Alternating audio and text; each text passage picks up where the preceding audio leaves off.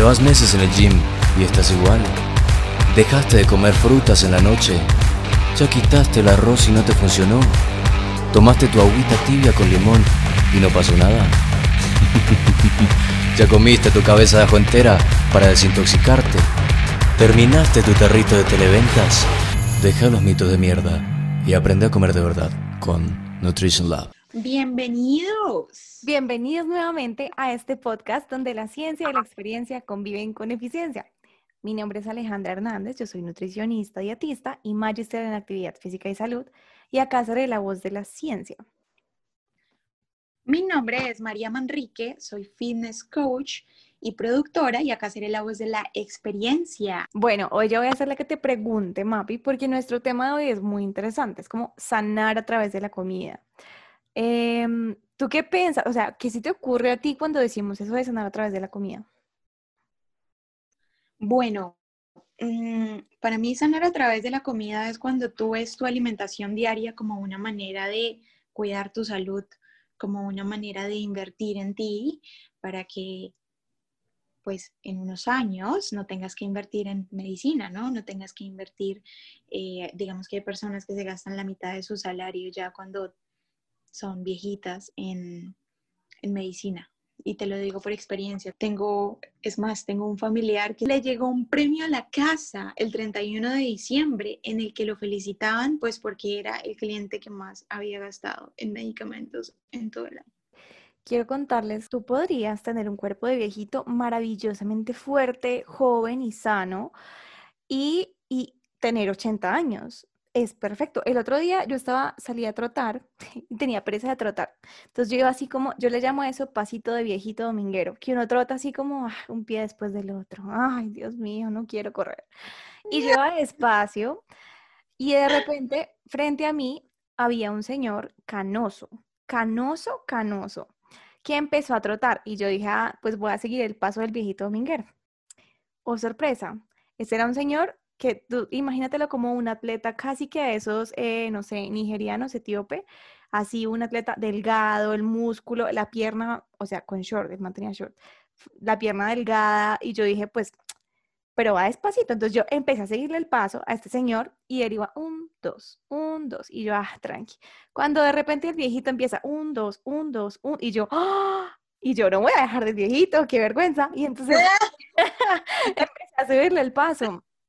Pues, oh, sorpresa, duramos como tres cuadras, casi que en un pique, mi, yo iba todo pulmón y el viejito me llevaba arriba y yo decía, oh, por Dios, yo quiero ser una viejita así como este man.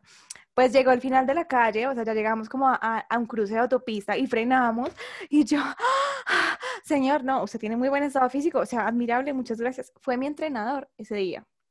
Y el man me dice, gracias a ti, chao, y siguió trotando. Y yo con el pulmón afuera. Y ya, por Dios. Entonces, o sea, chicos, esta anécdota, más allá de hablar del estado físico de la nutricionista, es decir que tú puedes llegar a viejo en un estado perfecto, lleno de salud, así como esta persona admirable. Es súper posible. Usualmente las personas dicen como, eh, no, no, ya tiene 64 años, ya está re viejo. Claro. Y, es ya uno normalmente se imagina una persona pues que tiene ciertos problemas de salud, ¿no? Como que uno lo considera inherente, como que, ah, no, ya está por encima de los 50 y uno ya, ya se imagina que tiene varias cositas. Sí, ya uno se imagina la hipertensión, la persona que carga las pastillas para todas partes, que con el almuerzo saca el pastillero y se toma yo no sé qué cosas, que para la tensión, que para el colesterol, que para los triglicéridos, que esta es la de la tiroides, que esta es la del yo no sé qué, que y entonces, como que ya nos hemos acostumbrado, se ha hecho normal ver a personas de 64, de 65 en adelante muy enfermas. Y la realidad es que no deberíamos estar enfermas. Por eso es que hay que tener control desde joven, porque si tienes control desde joven tienes un cuerpo fuerte. Pero si no, si te alocas ahorita, llegas a viejito y cuando de viejito necesites fortaleza, ya también es difícil porque tu cuerpo ya no está de la misma manera, no funciona igual. Y depende de lo que hagas tú hoy con tu vida. ¿Cuál es la historia que te cuentan afuera? Entonces, cuando hablas o cuando tú piensas, o muchas personas piensan, sanar a través de la alimentación y empiezan la moringa, eh, el azaí, el amalaki, la yo no sé qué, el ajo con jengibre en ayunas, el tecito, el agua con limón en ayunas. Em, Por favor. Qué gigante. y, y aunque, mira, yo no te voy a negar que los alimentos tienen propiedades eh, que ayudan a mejorar la salud o potencian cosas en la salud. El problema es cuando tú le estás poniendo toda tu fe a un solo alimento. Cuando tú estás buscando que tu colesterol alto, que te demoraste 10 años tú en tapar la arteria, hamburguesa tras hamburguesa, fritura tras fritura, dona tras dona, te demoraste 10 años en tapar la arteria, no puedes poner toda tu fe en la moringa para solucionar ese problema. O sea, hay que cambiar muchas cosas en tu alimentación y probablemente si ya llegaste al punto del infarto, si ya llegaste al punto de la enfermedad cardiovascular, de la prediabetes, probablemente no baste con una sola cosa. En ayunas, menos, que te va a solucionar todo eso. Entonces, ahí empezamos a hablar de que sanar a través de la alimentación tiene que ver mucho con tu relación con la comida, ¿sí? Y cuando tú estás buscando soluciones rápidas y mágicas, ¿sí? Mágicas es todo aquello que tú dices, eso parece demasiado bueno para ser verdad. Pues lo es. Entonces, si tú estás buscando soluciones mágicas, eso ya es un indicador que te suene una alarma por allá, tin, tin, tin, que te diga, hey, tengo una mala relación con la comida. Porque si estoy poniendo mi fe en un producto, ¿sí? Para salvarme de un problema de salud, quiere decir que todas las demás cosas en mi alimentación o muchas cosas alrededor de mi alimentación, yo las vine haciendo mal durante muchos años. Y por eso hoy me veo obligado a poner mi fe en un alimento para salvarme de la situación en la que estoy. Y si tú en este momento dices, vale, no me interesan todas las propiedades mágicas curativas, pociones mágicas, sino que quiero cambiar mi relación con la comida, entonces te invitamos a que vayas a todos estos episodios dentro de este mismo podcast de Nutrition Lab, donde hablamos de emociones y alimentación, donde hablamos de guías de alimentación saludable, porque estoy estancado en mi peso, la importancia de las grasas, de las proteínas, de las frutas, de las verduras, o sea, todo, todo es lo que va a cambiar si tienes en este momento algún problema de salud. Ahora, si no lo tienes, si no tienes un problema de salud y simplemente quieres decir, hoy estoy sano y hoy quiero empezar a crear un cuerpo sano a través de mi alimentación, entonces está buenísimo. Que cuides tu alimentación en todo, en general, o sea, que tengas una alimentación balanceada, saludable. Y que además aproveches las propiedades de los alimentos que te pueden favorecer para bajar inflamación, que te pueden favorecer para mantener tus células más sanas, que te pueden favorecer para muchas cosas. ¿m? Y adentrémonos en esto, y muchos de los estudios que yo te voy a traer acá a colación han sido estudios realizados en personas con enfermedad y entonces han mostrado cómo eh, ciertos nutrientes o ciertos alimentos ah, han encontrado beneficios en estas personas que se, encuentran enfermas, por ejemplo, que tienen heridas muy grandes, eh, personas con sistemas inmunes comprometidos. Y entonces encontramos que ahí, pues lo primero y lo más importante para tener un buen sistema inmune, para tener una buena salud, es cubrir tus necesidades de energía y proteína. O sea, básico. Es decir, comer lo suficiente para mantener a tu cuerpo bien nutrido. Eso es lo primero. ¿Qué es lo segundo? Bueno, si tú estás enfermo, de pronto tienes una gripa o de pronto te fracturaste el pie, entonces tu cuerpo está necesitando mucha más energía, muchos más nutrientes y está en un proceso inflamatorio. Em, y esos son momentos en los cuales el cuerpo va a necesitar algunos nutrientes en especial que le van a ayudar o a, sanar la herida, a tapar lo que se rompió o a formar nuevo tejido, ¿sí? Para eh, que vuelva a recuperar el estado de salud del cuerpo. Aquí, por ejemplo, hay unos nutrientes chéveres en el caso de, de la inflamación y los procesos de heridas. Por ejemplo, si estás saliendo de una cirugía muy grande em, o si te fracturaste, entonces, o de pronto tienes algún familiar en tu casa que está mm, un viejito que ya está en cama y que se le están haciendo heridas por presión, por estar mucho tiempo quieto en una misma posición, pues en estas personas hay unos eh, aminoácidos que normalmente no son esenciales, pero que en momentos de que necesitamos curar heridas van a ser eh, esenciales, ya que primero son los más frecuentes en el músculo. Y entonces cuando tienes un proceso de inflamación, el cuerpo saca aminoácidos del músculo para producir una cosa que se llaman proteínas de fase aguda. La historia más corta es, se necesitan más de estos aminoácidos. Glutamina y arginina.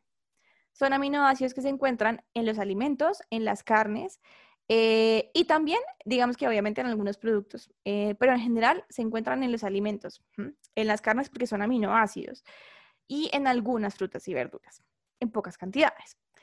Luego viene lo que hablamos de la parte, la respuesta inmunitaria. Aquí van a ser muy importantes hierro, zinc y cobre, que son muy relevantes en la curación o la sanación de heridas y algunos, eh, algunas vitaminas antioxidantes, la vitamina C, la vitamina E y otra vitamina que es la vitamina A, que es muy importante para mantener un buen sistema inmune en general.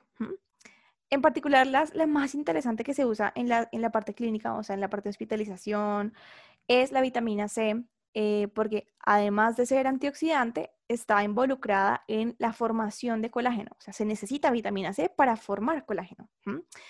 Eh, entonces, obviamente necesitas colágeno para sanar una herida, para recuperar el tejido. Entonces, es muy interesante em, la vitamina C como apoyo en la curación de heridas o en procesos inflamatorios grandes. Ahora, ¿cuánto es? Ah, no, ya estás pensando seguramente en una gomita de vitamina C. No, voy a empezar a consumir. Cuidado, cuidado porque las ingestas de vitamina C ideal serían como 100 a 200 miligramos al día. Y si tú consumes unas tres eh, o unas cinco porciones entre frutas y verduras al día, ¿es suficiente?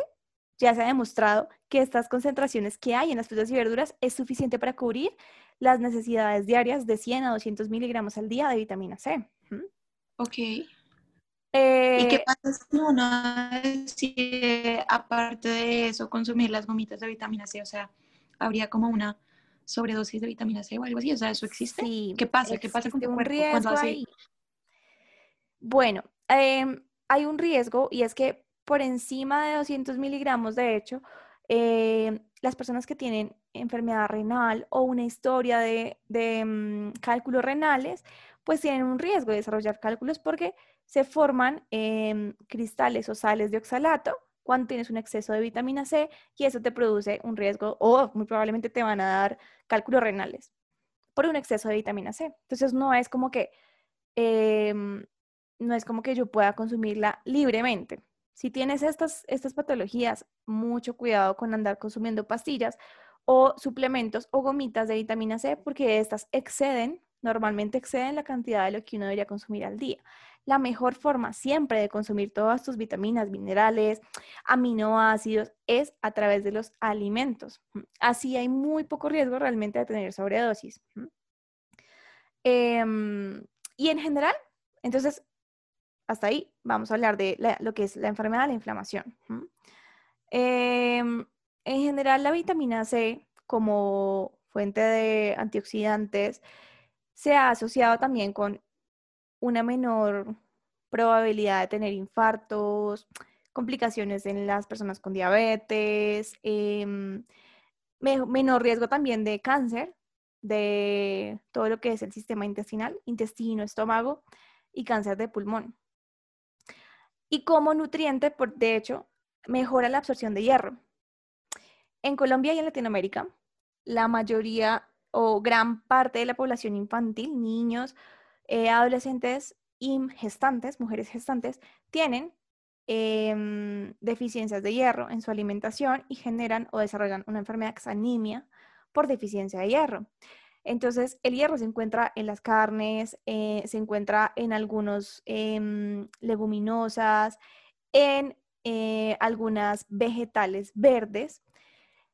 Y cuando tú consumes todas tus carnes, leguminosas, vegetales verdes con fuentes de vitamina C, la vitamina C ayuda a que se absorba mejor el hierro y entonces hace que tú tengas una mejor disponibilidad de este otro nutriente que te va a prevenir la anemia.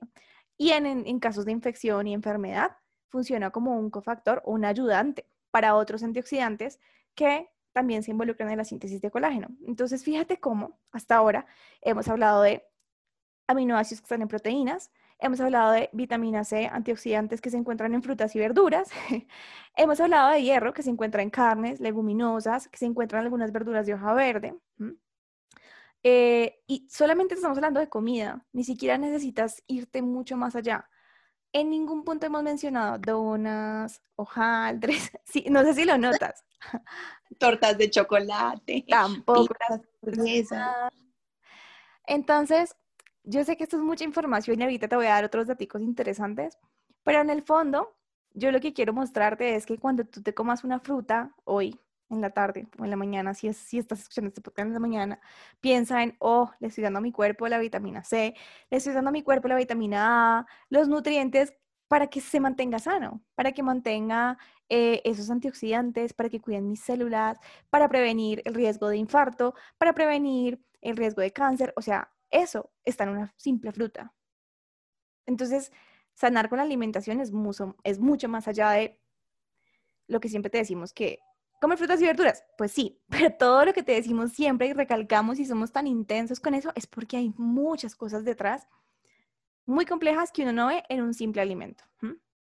Claro, vale, y que, y que eso también significa que no tenemos que comprar pues los suplementos, que no tenemos que comprar pues todos estos ingredientes carísimos o todas estas cosas que la industria del fitness nos hace creer que necesitamos. De acuerdo. Podemos ser unas personas demasiado saludables y tener una relación muy sana con la comida a punta de frutas, verduras, todo lo que ya sabemos. O sea, es que en los años hace, hace cientos de años. ¿Qué comían? Dime qué comían las personas fitness, dime qué comían las personas que cazaban, las personas que hacían ejercicio por horas. Comían frutas, verduras, proteína, proteína animal, proteína vegetal. Y ya, y tenían cuerpos demasiado, demasiado saludables. Eran personas que podían alcanzar edades, pues muy, muy, muy, digamos, no sé, personas que podían llegar a los 80 o 90 años y que eran intactas si nos vamos a hablar acerca de esas personas de antes, antes se morían era de gripas o de fiebre porque no, tenían los equipos médicos que tenemos hoy en día para superar una fiebre o, para un antibiótico para superar la bacteria, ¿sí? Antes se morían de eso, no se morían de enfermedades de salud prevenibles con la alimentación. Hoy en día, sí, hoy en día las personas ya no nos morimos de gripa, ya no nos morimos de un diente infectado, ya no nos morimos de, porque hemos desarrollado las tecnologías médicas para superar esas cosas.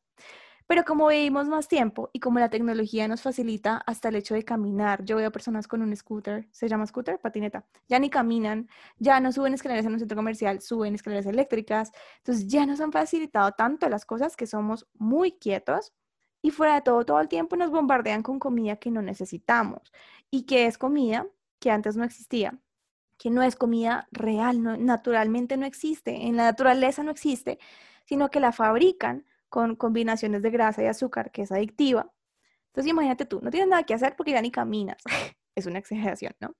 Eh, todo te lo dan hecho, la tecnología te da todo. O sea, ya no tienes ni que viajar a visitar a tu mamá porque le haces una videollamada. Eh, no tienes que caminar porque vas en carro. Estás, tienes mucho tiempo libre, mucho más que antes. Vives mucho más tiempo, ya no te mueres de gripa, vives muchos más años. Y todos esos años extra que vives los estás ocupando comiendo mal. Es inevitable que el resultado sea que te enfermes de otras cosas luego. Y eso es lo que hoy vemos, enfermedades crónicas no transmisibles, diabetes, obesidad, hipertensión, enfermedades cardiovasculares. Eso es lo más frecuente. Entonces, para cerrar este paréntesis, volvámonos un poquito a lo que decía Mapi, como la, metáfora del hombre eh, ancestral, ¿sí? no lo de cavernícola, ancestral, y ancestral puede ser hace 50 años, hace 80 años, que las personas eran mucho más activas en su día a día y que las personas comían cosas de la tierra. Muchas veces yo a mis pacientes Em, en la consulta les digo, come solamente las cosas que tu abuelita conocería cuando era chiquita. O sea, tu abuelita no sabía lo que era un Twinkie, ¿no? El Twinkie. Tía. Yo ni tu abuelita Twinkie, no lo conoce. Un Twinkie es, es, es, una barrita, es una tortica rellena de crema, como aquí el submarino en Colombia. Es una tortica rellena de crema y grasita y azúcar. Entonces, si tu abuelita no lo conocía cuando chiquita, muy probablemente no es salo, no te lo comas, ¿sí? O sea, tu abuelita no conocía el atún enlatado, tu abuelita no conocía, eh, cuando era chiquita, ella no conocía las, em, las gaseosas, ¿no? Tu abuelita cuando chiquita no las conoció, las vino a conocer ahora, pero cuando chiquita no las conocía. Entonces, si tú cogieras esa regla para medir el 90% de tu alimentación, que todo lo que yo me coma lo conocía mi abuelita cuando chiquita, créeme que solamente vas a comer cosas naturales de la tierra. Y no más, no más con la regla de decir solo come cosas que vengan de la tierra. Esa también es otra súper fácil. Y ese es un ejemplo que yo siempre le doy a las personas para elegir carbohidratos.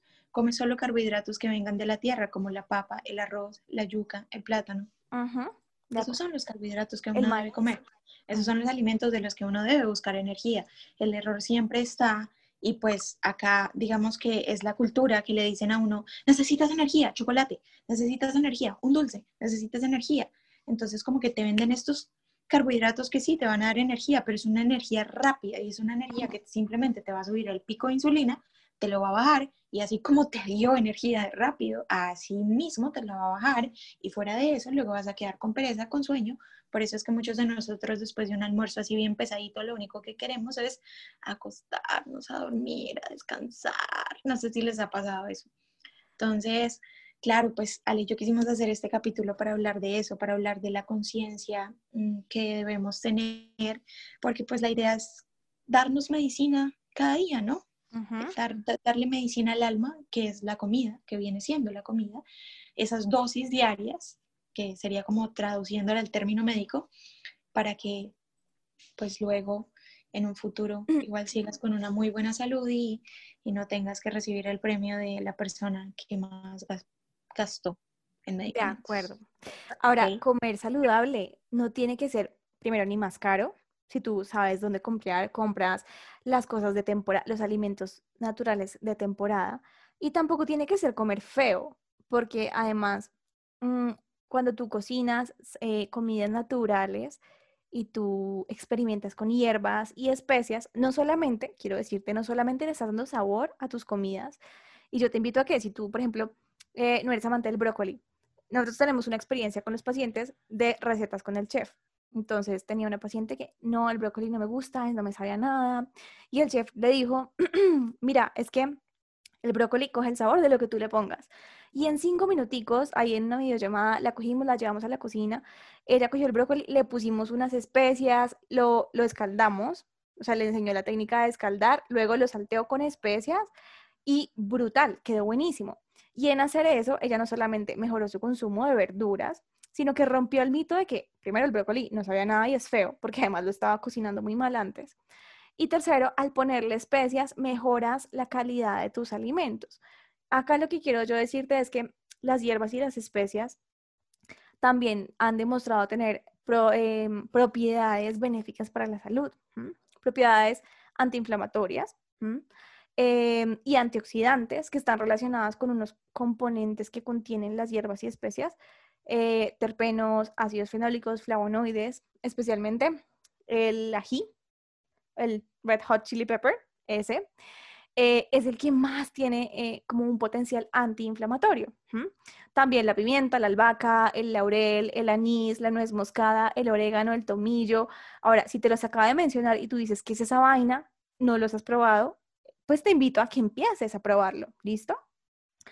Otras especias o hierbas que han tenido propiedades antiinflamatorias está, la, eh, digamos que la curcumina, de la cúrcuma o turmeric, eh, el gingerol del jengibre y la capsaicina de los pimientos. Todos estos químicos que están contenidos en las hierbas y en las especias, cuando les damos más sabor a nuestras comidas naturales y las usamos en vez de un montón de sal, usamos estas hierbas o especies para darle variedad a nuestros platos, para ser más creativos, para darnos un gustico, ay, pues qué rico, hoy voy a hacer mi, eh, no sé, mi pescadito con tomillo, rico. Pues mira, ahí le estás poniendo más, más propiedades benéficas a tus alimentos.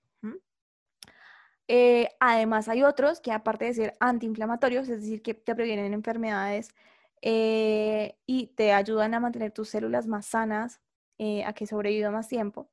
También hay unas que han mostrado como propiedades en contra de bichos, o sea, en contra de bacterias y virus, antibacteriales, antivirales. Pero es más que todo cuando eh, se consumen en modo de aceites o extractos de, por ejemplo, aceite o extracto de orégano. El otro día tuve un paciente que tenía candidiasis. Y pues es un hongo que todos tenemos en el cuerpo, pero que cuando tú consumes mucho azúcar o cuando tienes una resistencia a la insulina, eso se dispara. Se dispara la cándida y empieza a crecer por todo el cuerpo y te produce malestar, cansancio, bueno, de todo. Y uno de los tratamientos, yo no estoy súper a favor de ser súper medicina aleopática ni nada. Yo sé que, la, o sea, yo reconozco que los alimentos y las especies tienen propiedades curativas, pero también reconozco que la ciencia, ciencia, o sea, tiene unas cosas que están bien demostradas. Pero una ayuda para, para, digamos que ayudar a controlar los síntomas de la candidiasis era el extracto de orégano, porque tiene esa propiedad antifúngica contra el hongo de la cándida.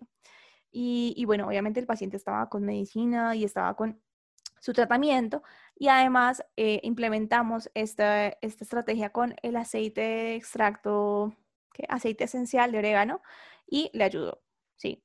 Le ayudó. Yo no puedo decir con certeza de que fue el orégano que lo curó, no, porque yo soy súper consciente de que esto no te cura nada.